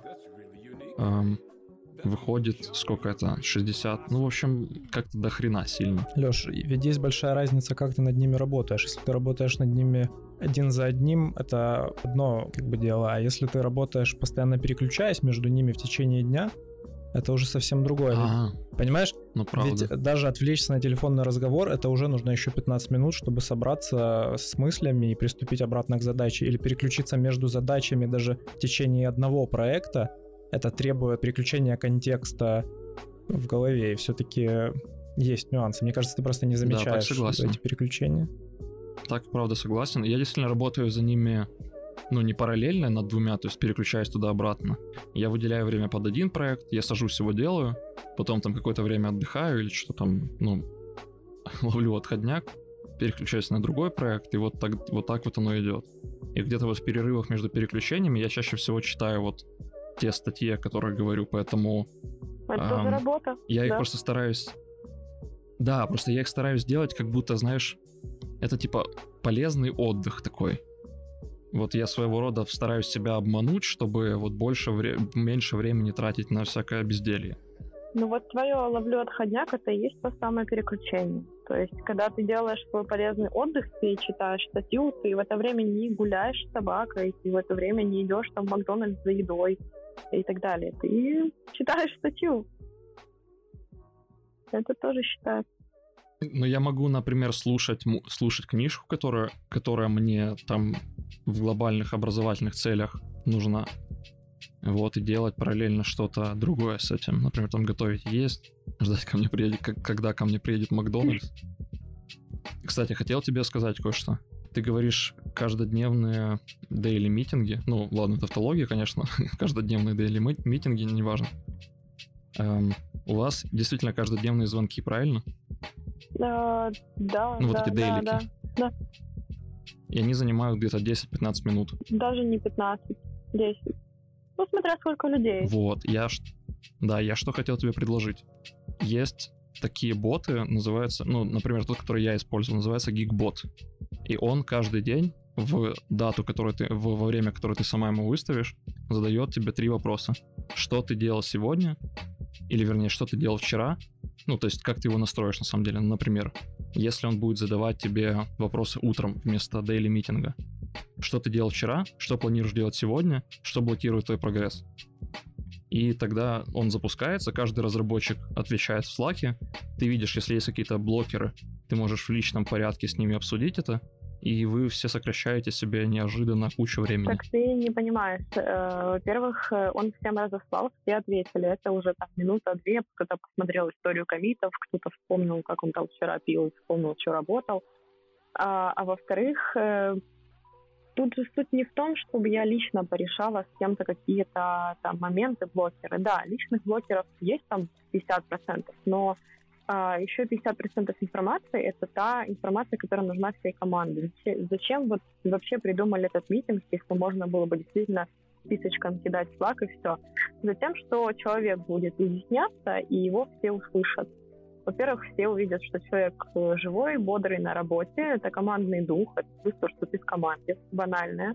Это... Так его и в Слаке все увидят. Один чат на всех просто где все отвечают и все видят ответы да, каждого. Да, все начнут уходить в треды, а что еще хуже, люди, которые не умеют использовать треды, просто пойдут дальше, как в в мессенджере, обсуждать какой-то очередной блокер. Гораздо быстрее. Слушай, ну, ну зачем? Зачем? Просто... А, а зачем? А зачем То тратить я... кучу времени на Slack, если можно за пять минут обсудить? Скажи мне. Так, а чего, а чего куча времени? Если они тратят одну минуту буквально на то, чтобы все это написать, а если есть какие-то блокеры, они обсуждают это в личном порядке, кто зависит от этого блокера, или там кому нужна какая-то помощь. чтобы блокеры не обсуждать в личном порядке, чтобы это не терялось.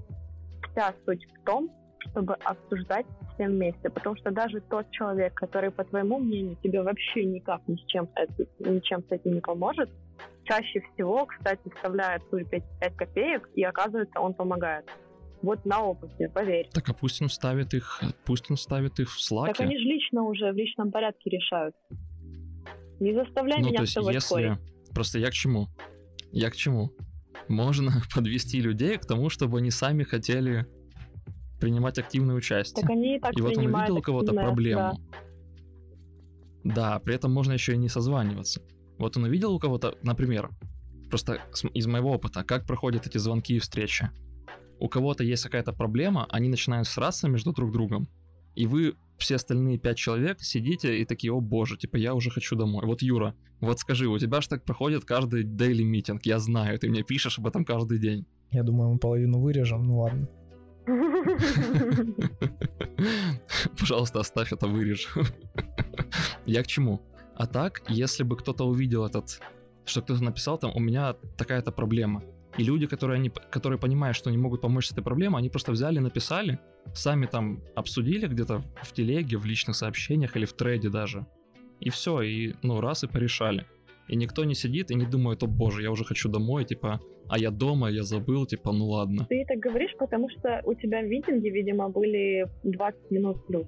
Э, я не вижу ничего абсолютно плохого в том, Возьми чтобы... 30 минут плюс. 30 минут плюс. Я абсолютно не вижу э, плохого в том, чтобы по регламенту и по методологии провести дейт. То есть это действительно 10 минут, это три вопроса, и одно из э, главных правил — это если уходит э, э разговор в топ или если это можно решить вне регламента дейли, этот вопрос выносится на отдельный митинг. Пусть это будет между двумя этими людьми. Пусть они созвонятся в скайпе, в телеграме или переговорят где-то, не знаю, голубями вы пересылаете сообщения. Мне без разницы. Мне главное, чтобы была эта проблема решена. Но мне нужно знать об этой проблеме, мне нужно слушать людей, чтобы слушать их отношения. То есть не чтобы мне в с Маликом поприсылали. Понимаешь? Пять минут, я думаю, это совершенно не критично для того, чтобы позвонить э, людям, тем более сейчас из дома никто никого не заставляет включать камеру а, и сказать, как у тебя дела, что ты сделал, и все окружающие будут понимать, что он тоже работает, он не ленится, и я буду работать, и я не ленюсь. И я, чтобы понимала, что у них происходит. Ну, ладно, это, это можно очень много спорить по этому поводу, потому что я не считаю, что менеджер должен знать о проблемах разработки. Слушай, Леш, мне кажется, есть... у Леры действительно неплохой подход, э, если мы придерживаемся скрама. А ты все же хочешь навязать какой-то трекинг людей каждый день. Я не хочу какой какой трекинг. Я наоборот не хочу привязывать трекинг. Я хочу сделать так, чтобы люди не отчитывались какому-то менеджеру. Вообще в целом тогда исключить позицию менеджера, потому что она не нужна, по моему личному мнению. И мы просто берем и организовываем людей таким образом, чтобы они сами решали свои проблемы. У кого-то есть проблема, он обращается к тем людям, которые могут ему помочь. Либо озвучивает эту проблему в условный общий чат. И тогда те люди, которые знают, что они могут помочь и хотят помочь, помогают ему. И резко мы все помогаем друг другу. Смотри, э, еще какой момент, финальный просто. Это все классно работает, когда вы работаете над одним своим продуктом, вас там не больше, там, не знаю, число Ирвин Миллера, 7 плюс-минус 2 человека, вы все влюблены в него, вы горите этим, и вы чувствуете свою ответственность. Когда это компания, когда это там 10 плюс человек, когда это общий чат, и кто-то говорит о своей проблеме, и я об этом, с этим сталкиваюсь каждый день, потому что я работаю также и пресейлом, то есть с запросами потенциальных клиентов, которые спрашивают, а вот так можно? Или а можете вы сделать фон сайта прозрачным или зеркальным, чтобы заходил пользователь и видел свое отражение. Вот. И некоторые... Ну, это от тебя я слышал эту историю, да? Или это я Нет, рассказывал это какой-то интернетовский прикол. Потому что мне рассказывали эту историю с первых рук, что пришел заказчик, который просил сделать э, отображение сайта зеркальным. Слушай, ну я тебе сейчас пикчу скину просто с фотошопленной телегой с этим запросом. Хорошо, хорошо. Вот. Поэтому э, и просто когда в чате, грубо говоря, архитекторов каких-то или тем лидов, или чат, чат называется Health, ты кидаешь э, вопрос какой-то, и там сидит 10 человек или 20, э, происходит такое явление, как распределение ответственности. Каждый думает, что кто-то другой ответит. Каждый думает, что кто-то другой в личку написал и помог. Вот, нужно искоренять это. Это, кстати, известный факт, что если человеку становится плохо в общественном месте, то он умирает в большинстве случаев, потому что все думают, что другие помогут. Да. Вот. Ну, вот, нужно просто это а искоренять. А можно просто придерживаться agile методологии и провести пятиминутный митинг. Ну да, конечно, можно ничего не делать, и типа работает, и ладно, я согласен, такой программистский подход. Так не, суть-то в том... Кстати, расскажи вообще про трекинговые системы, которые вы используете, а то мы все, все ходим вокруг да около, и как-то не получается Пора у нас. пододвинуться к этой теме. Э, мы используем жиру. Это очень удобный инструмент. Это как бы это как, так сказать, как Linux. Э, ты можешь все настроить, и ты будешь настраивать все. Перед началом проекта уходит часа два-три просто, чтобы э, настроить сущность. Не, ну тогда это не Linux. Э, ну, ладно, извините. Тогда это, тогда это какой-то виндат. Ты, ты ведь все равно никогда не настроишь. Да, Linux ты все равно не настроишь. Ну вот, перед началом проекта уходит, конечно, некоторое время, чтобы настроить сущность проекта и довести по ту методологию, которую вы договорились, там Scrum, Agile э, или Kanban. Э, вот. Ну, это очень удобно. Э, работаем мы, наверное, как и все. Мы создаем задачи, задачи под задачами, сторисы какие-то, смотря как расписаны требования. А, если мы работаем по спринтам, это все группируется по спринтам. Можно создавать баги, репортить, э, делать э, баг-трекинг. Мне лично, как ПМ, очень удобно тем, что есть просто масса всяких разных возможностей репортов, и поэтому мне не нужно там для клиента собирать отдельный какой-то Excel-щит, который, там, на который я тоже потрачу кучу времени, подсчитывая, когда я могу просто записать правильно query в жире и сделать тот учет, который мне нужен. Вот. Боже, как жаль, что Jira не наш спонсор, что у нас нет спонсора. А вы используете какую-то базу, базу знаний? Вот мы использовали Confluence когда-то. Да. Я не знаю вообще, предназначен ли непосредственно для этого Confluence, но, насколько мне известно, действительно это средство для создания как бы базы знаний по проекту или по компании, скажем. Да, э, на самом деле мы реально юзаем все продукты Atlassian, то есть мы вместо гита недавно перешли полностью на Bitbucket. А, Что такое Atlas? Atlassian. Это компания, Что это, это компания, которая делает продукты жира, Bitbucket, которая делает продукт Confluence. Вот. А, ну что вы хотите? Я ну, это да, зачем бы инженер. действительно. Не, я против. Вот. Нейронка там, Data Science. А, да, мы юзаем Confluence. Я в последнее время очень взялась за наш э, проектный Space Confluence. Я очень люблю организовать документы по проекту так, чтобы когда у меня заменяется разработчик на проекте или когда ко мне добавляется новый разработчик, я ему кинула одну ссылочку, и он пошел себе читать. А не я на звонке 40 минут разговариваю и рассказываю, а эта кнопка делает это. Вот, грубо говоря. То есть я поняла пару месяцев назад, что у меня очень много времени уходит на онбординг новых людей, поэтому да, Confluence это очень сильно круто, потому что в жире у тебя все-таки нету никаких страниц, у тебя есть сущность таски, и таска сама не подразумевает то, что ты там будешь расписывать какой-то глобальный смысл. А Confluence все-таки можно даже сохранить какие-то на доступы, хотя я советую это все хранить в Bitwarden, например, а, с коллекциями проектов, с арингом на компании. А, ну, это уже другой вопрос. А, вот.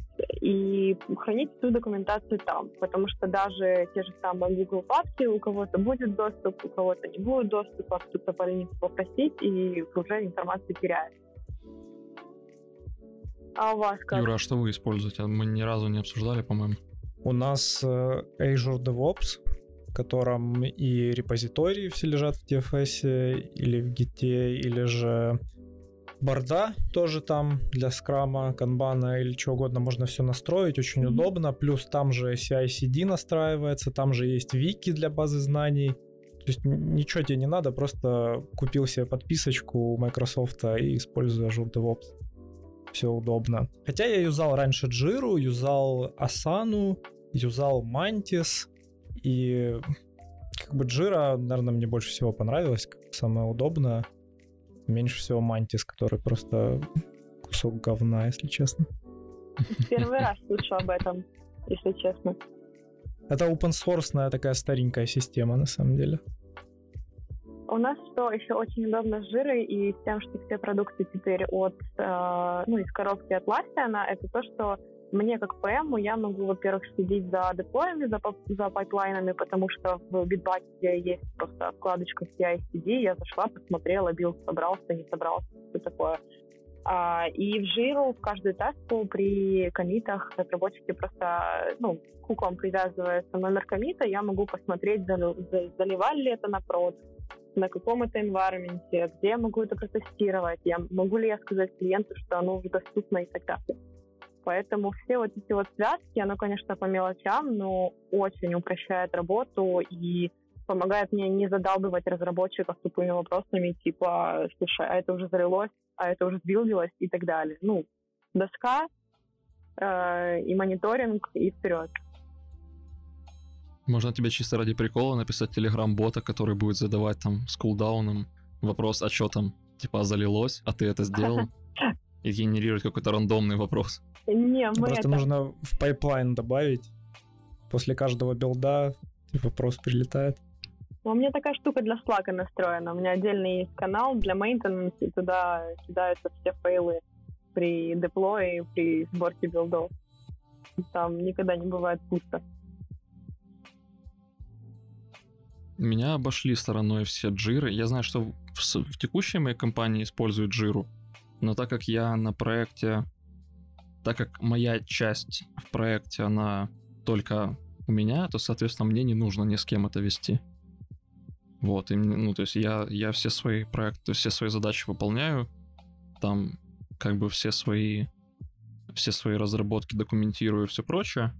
В итоге заливаю, и все, что нужно от меня разработчикам, это получить некий API, который они там сами подключат, сами задеплоят это. Поэтому, в принципе, я обхожусь без всего этого. Один раз я только сталкивался с жирой, буквально на одной из первых своих работ, она там была даже пиратская какая-то. В итоге я была жутко, жутко плохо настроена. Я увидел это, сказал, что это вести не буду, и все, в принципе, на этом вся, вся, вся работа с ней закончилась. Ребят, а как вы относитесь к трекингу рабочего времени? Вот э, сделал таску, залогал туда время, написал комментарий, например. Вот а какой, э, какая стадия этого, вот, так сказать, ну, у вас наверное, будет называться контролем, для вас э, считается уже рабством, а что, что будет наиболее комфортным вариантом? Ну, я просто знаю, что у меня тут э, хосты мои могут мне разного рассказать про контроль. Ну, знаешь, на моей предыдущей работе мы писали все в, в этот Mantis вплоть до 15 минут. Ох, кошмар. То есть, если ты не, не затрекал все время за месяц, тебе не заплатили там треть зарплат. Это было вполне нормально, есть, потому что они сильно жестко относились к счетам, клиентам. И вот, ну, на самом деле это дело привычки. Полгодика, год, и ты уже это вносишь просто не глядя, ты знаешь, как это делается. И, и все норм. Но на текущей работе... Погонщик за полгода тебя приучает постепенно, да? Да, да. Ты привыкаешь, уже как бы втягиваешься, потом Спин, Спина обрастает такой защитной Да, становится кожей, дубовой да? просто, и все. На текущем месте же мы не вносим вот время как таковое вообще, мы оцениваем таски в сторипоинтах, не в часах, и мы просто в конце месяца вносим, сколько мы отработали, там, не учитывая отпуска, выходные и все такое. По Гораздо дням, проще и удобнее. Да, по дням. И когда я в начале своей карьеры работал на Upwork, с этим трекером их это было ужасно. Конечно, там, там легко накрутить себе часы, угу. но постоянно с ним сидеть, это бесит. У нас компания, да, некоторые ребята работают под опорковским трекером, некоторые ребята даже написали пару скриптов для мышки, которые ею двигают, потому что до последней обновы там какой-то трекер был достаточно примитивный, и он не учитывал активность, поэтому нужно было хоть, ну, короче, чтобы компьютер не уснул, а, и очень удобен этим open space, потому что там разработчик идет пить чай, соседа просто а, просит передернуть трекпад, и все отлично, время идет трекер крутится, бабосы мутятся, и все хорошо. Ну, у нас в компании, у нас в компании э, трекинг времени обязателен, и я, в принципе, на себе тоже уже это все прочувствовала, причем, что я стараюсь трекать э, чисто для себя каждый день, потому что я потом просто не вспомню, какое время я куда уделила, а на глаз потом мне раскидывать очень не хочется, потому что я хочу видеть точную аналитику своего времени на проектах, где Э, где, например, проект не столько важный ни для, грубо говоря, ни для компании, ни по каким-то рискам, я могу тратить больше, чем на тот проект, который надо было бы, допустим, потратить. Вот. Ну, ребят, да. Не сказала бы, что прям за 15 минут там сманают. Ну, как бы надо затрекать хоть куда-то. Есть проектные таски, есть непроектные таски, но нужно показать, что ты чем-то занимался. Как же я рад, что это прошло мимо меня. Честно, настолько рад. То есть та работа, которая у меня была почасовая, и мы изначально обсуждали, что это почасовая работа, да, там, ну, конечно, я писал время. Но, боже, как же я рад, что, что нет. Ну как, вот смотрите, как правильно оценить, сколько ты потратил часов на задачу, если ты запускаешь на обучение модель, она обучается 12 часов, ты в это время можешь что-то там читать, какие-то пейперы, что-то еще делать, что-то подстраивать, что-то мониторить, но ты не пишешь активно код. Ну так ты так и трекаешь, вот. типа ты потратил там на подготовку модели, допустим, 4 часа, а все остальное время ты обучался, ты пишешь, ты обучался. Это тоже, ну, я запустил тоже модель на работа. обучение, там она может обучаться двое суток, понимаешь? Ну так ты же кроме этого что-то делаешь? Не всегда. Типа не всегда у тебя получается это что делать. Понимаешь, вот во многих компаниях выходит так, что у тебя или только один ноутбук, если эта компания не слишком премиальная, скажем так, на котором ты, собственно, все обучаешь. Или у тебя только один сервер, на котором ты все обучаешь. И в итоге ты запускаешь что-то, и можешь целый день читать там пейперы, или там, не знаю, пойти чай пить, потому что тебе больше нечем заняться. А когда ты обучаешь на ноуте, то еще нужно учитывать, что ноут у тебя виснет мгновенно, что у тебя сжирается твои не знаю, 16-32 гигабайта оперативной памяти, и все. И у тебя пыхтит, он там кряхтит, греется, весь open space ругается, что ты шумишь. Ну тогда это проблема компании, потому что они не знают, чем тебя занять в это время. Да, это правда. Возможно. У нас есть э, таски типа ну, создания билдов и так далее. Не на всех мобильных проектах, скажем, будет построен CI-CD для мобил. Поэтому, когда у человека билдится апка, которая там на 120 скринов. Это занимает час-два иногда. И поэтому человек гуляет, трекает таску creating build, например, и так далее. Это нормально. Это проблема компании, что не обеспечила настроенным CI-CD, чтобы человек мог заниматься параллельно чем-то. Э, это зависит от специфики работы. Другой еще проблем, другая проблема в том, что задачи, мои, по крайней мере, задачи часто граничат с исследованием. И тяжело оценить, как ты на самом деле это делаешь, потому что какая-то мысль может прийти тебе в голову, когда ты в душе, какая-то может прийти тебе уже дома, и ты в итоге должен снова садиться или записывать, или обдумывать, и в итоге это все превращается в непрекращаемое, это все становится непрекращаемым процессом. Ты едешь домой, над этим думаешь, ты дома над этим думаешь, ты на работе над этим думаешь. В итоге оценить это адекватно не выходит, поэтому я очень рад, что, ну, по крайней мере, у меня так получалось, что мои работы требовали выполнения каких-то обязательств и поставления, скажем, решения, а не там отработай 8 часов. Ну, твоя работа просто, видимо, не билилась клиенту, понимаешь? Э, твоя работа не показывалась э, в качестве результата где-то внутреннего, скорее всего, какого-то, а клиенту не, не надо было или не было клиента, которому нужно показывать свои рабочие часы. Очень часто клиент... Да, это, ну, это мы правда, это кстати, делаем да. только ради клиентов, потому что у нас на, на внутренних проектах, если ты выдаешь нормальные результаты, господи, да делай, что хочешь но клиент тоже хочет знать, э, какие деньги он платит, и хочет видеть, за что он деньги платит. Поэтому, ну, тут как-то приходится. По-другому никак.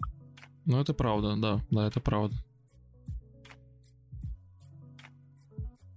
Ну и один, один из последних, наверное, разговоров на сегодня — мы и с, Вань, с Иваном, прошлым, прошлым гостем, обсуждали, и с Юрой уже несколько раз обсуждали, как, как вот ты остаешься продуктивной, работая на 13 проектах, все еще там работая 8-10 часов или больше, или там ну, иногда меньше, но неважно. В итоге ты тратишь гораздо больше времени продуктивно, чем мы с Юрой.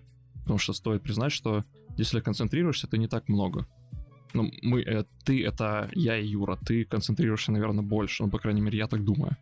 Я, концентрирую, я бы сказала, что я концентрируюсь более поверхностно, и из-за этого мне у меня получается делать где-то эффективные переключения, так сказать. Я бы не сказала, что я сейчас на пике своей продуктивности, и я считаю, что никогда, ни в коем случае не стоит э, расстраиваться и задумываться об этом серьезно, э, пока это не заходит в какие-то серьезные депрессники, потому что я знаю людей, которые прям расстраиваются сразу же, если видят, что они там два дня не поработали так, как им нравится. И они недовольны собой. А, вот. Э, главное понимать, что, во-первых, все циклично, и вся продуктивность, она в жизни идет по какой-то синусоиде, когда-то меньше, когда-то больше. Э, то есть первое и самое важное в том, как оставаться в адеквате, это э, менять свое отношение, не запариваться. Если что-то не получается, ничего страшного. Ну, есть э, главное не закрываться, и, идти просить помощи, спрашивать, как это лучше сделать. Никогда не думать, что ты самый умный, что ты знаешь, как лучше. Позволять людям себе помогать. Ну, а во-вторых, я не верю в мультизадачность. Э, это, и э, я считаю, что все равно все задачи, даже если мы не замечаем свои переходы, все задачи все равно э, мы делаем последовательно, даже если там супер маленькие какие-то переключения.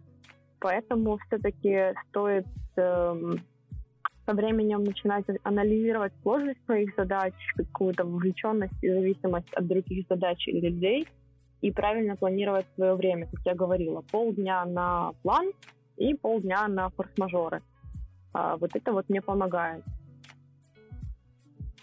Касательно, кстати, переключения, есть много забавных э, ну, статей, в общем, историй о том, какая, какая параллель есть между нашим мозгом, между нашим мозгом, выполняющим параллельно несколько задач, и компьютером, выполняющим параллельно несколько процессов или задач.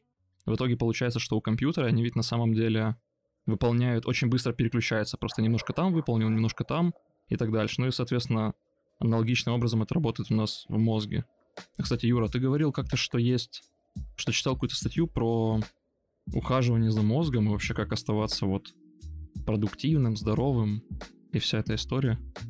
На самом деле в статье советы абсолютно банальны. Это просто хорошо спать, э, правильно питаться и заниматься спортом. Лично от меня, как для программиста, самое важное это просто соблюдать режим, вернее, баланс работы и личной жизни. Потому что очень... Тюремный, чуть не сказал. Конечно. Очень легко заработаться, забыть покушать, забыть где-то пойти отдохнуть, забыть пообщаться с другими людьми, просто вот от, отвлечься от работы. И при этом начинаешь быстро выгорать, уставать и вечные головные боли, какое-то недосыпание. Это правда. Поэтому важно следить за собой. Я тоже считаю, что это так. К сожалению, в карантине у меня с э, физическими нагрузками аж вообще никак не сложилось. Я там два с половиной раза, возможно, вечером растянулась, пошла прогулялась. А, ну, ничего, как бы. Вот поэтому, собственно, тоже езжу в офис, э, опять же, потому что когда я в офисе, я больше двигаюсь, я больше на ногах.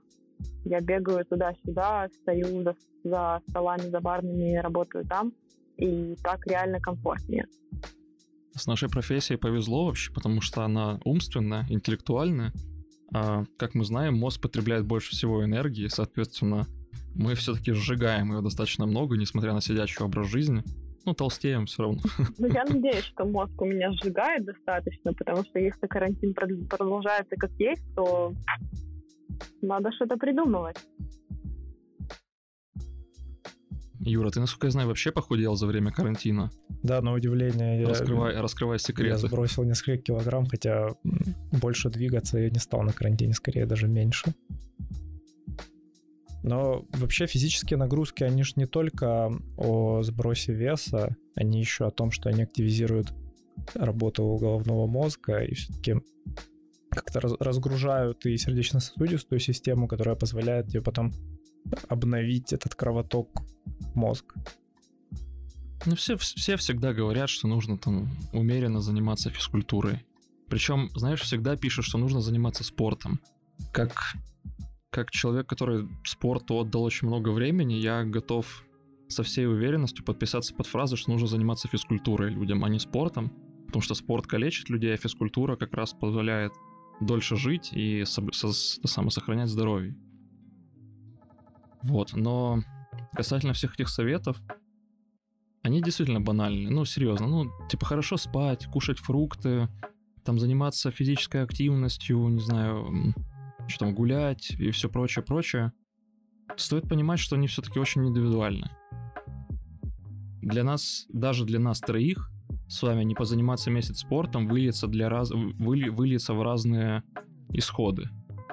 Там не поспать месяц, вернее месяц плохо поспать, аналогично. И количество часов, которые нам нужно для сна, они уже даже между нами тремя варьируются. Что говорить о людях там другого возраста, людях с другого полушария или прочих-прочих факторах. В общем-то и целом, я думаю, что нужно себя слушать, просто свое тело, свой мозг, как ты, как ты реагируешь на нагрузку и продолжать экспериментировать со всем этим. Однозначно. Я предлагаю перейти к своим проектам и уже потихоньку закругляться.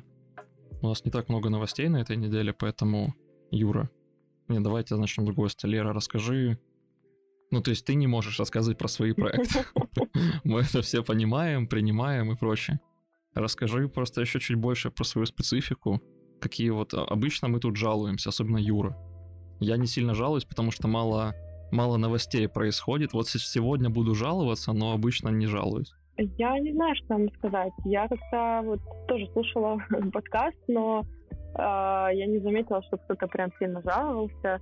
Э, я считаю, что мой самый важный проект это я, это мое развитие. Я э, не особо сейчас, опять же, довольна тем, как я развиваюсь. Я бы очень хотела уделить время опять образованию и заняться сертификациями уже PM-скими, потому что ну, как бы уже пора. Надо бы э, немножко подкачать э, прокачать теорию, потому что на практике, ну, все, что я знаю, все, что я могу сейчас, это все практика. Это все палки, камни, ошибки, какие-то удачи, неудачи, наблюдения за чужим опытом. Поэтому, но мне сейчас, к сожалению, очень-очень не хватает времени, а когда хватает времени, не хватает сил заниматься этим, я сейчас максимум свободного времени уделяю отдыху, там даже не, не посиделкам в соцсетям, а э, обычному человеческому общению стараюсь уделять время или каким-то прогулкам, потому что я просто чувствую для себя, что в этом мне сейчас нужнее. А, вот, как-то так. По специфике, по специфике работы, э, ну, блин, как говорит моя коллега, когда ее спрашивают на собеседованиях, э, объясните принципы э, SDLC, э, она говорит, бери и делай. Вот как бы пусть это будет девизом моим этого выпуска. Не знаешь, что делать, просто или как делать, просто бери и делай. Вот. Вот так. А теперь я готова выслушать ваши жалобы. Лично я последнее время занялся своей не так давно, год назад подаренной железякой Raspberry Pi. И она лежала, пылилась, и я подумал, что надо все-таки ее поднять, как-то раскрутить. И я полноценно занялся там развертыванием Pi-Hole. Это такая специальная прошивка для блокировки рекламы в домашней сети. То есть можно настроить Raspberry Pi как э, локальный DNS, и все устройства в сети будут к нему обращаться за адресами в интернете, а он просто будет говорить, типа, этот ресурс нормальный, а этот ресурс рекламный, и будет его блокировать. Имея Pi-hole, можно подключать у себя раз, различные отблокеры там в браузерах, в телефонах и сэкономить еще и на, э, на памяти, на трафике. Можно при этом избавить себя от рекламы, которую продвигают вот эти все блокеры. Она идет с третьего Raspberry Pi и настраивается прям супер легко на самом деле. Достаточно просто или развернуть дистрибутив Linux, на котором оно стоит, или же в несколько команд настроить саму программу на любом другом дистрибутиве. Вот я себя, у себя все это настроил и прям кайфую от того, что у меня стало супер мало рекламы на домашних устройствах. Ну, по идее, еще грузиться должны будет быстрее страницы, правильно? Грузиться, кстати, будет чуть-чуть медленнее, потому что ага. есть вот этот вот оверхед на то, чтобы сделать запрос на этот Raspberry Pi, как-то пройтись там по листу, отфильтровать нужные адреса угу. и вернуть обратно. Хорошо, ну и завершая свои проекты, я продолжаю работать над этим Kaggle Competition, которым рассказываю уже какой эпизод, про детекцию головок пшеницы. В общем, идея в том, что, видимо, у каких-то аграрных компаний есть в этом нужда, потому что может, может быть непогода, может быть какие-то другие катаклизмы, и в итоге нужно отслеживать, чтобы все было хорошо с пшеницей.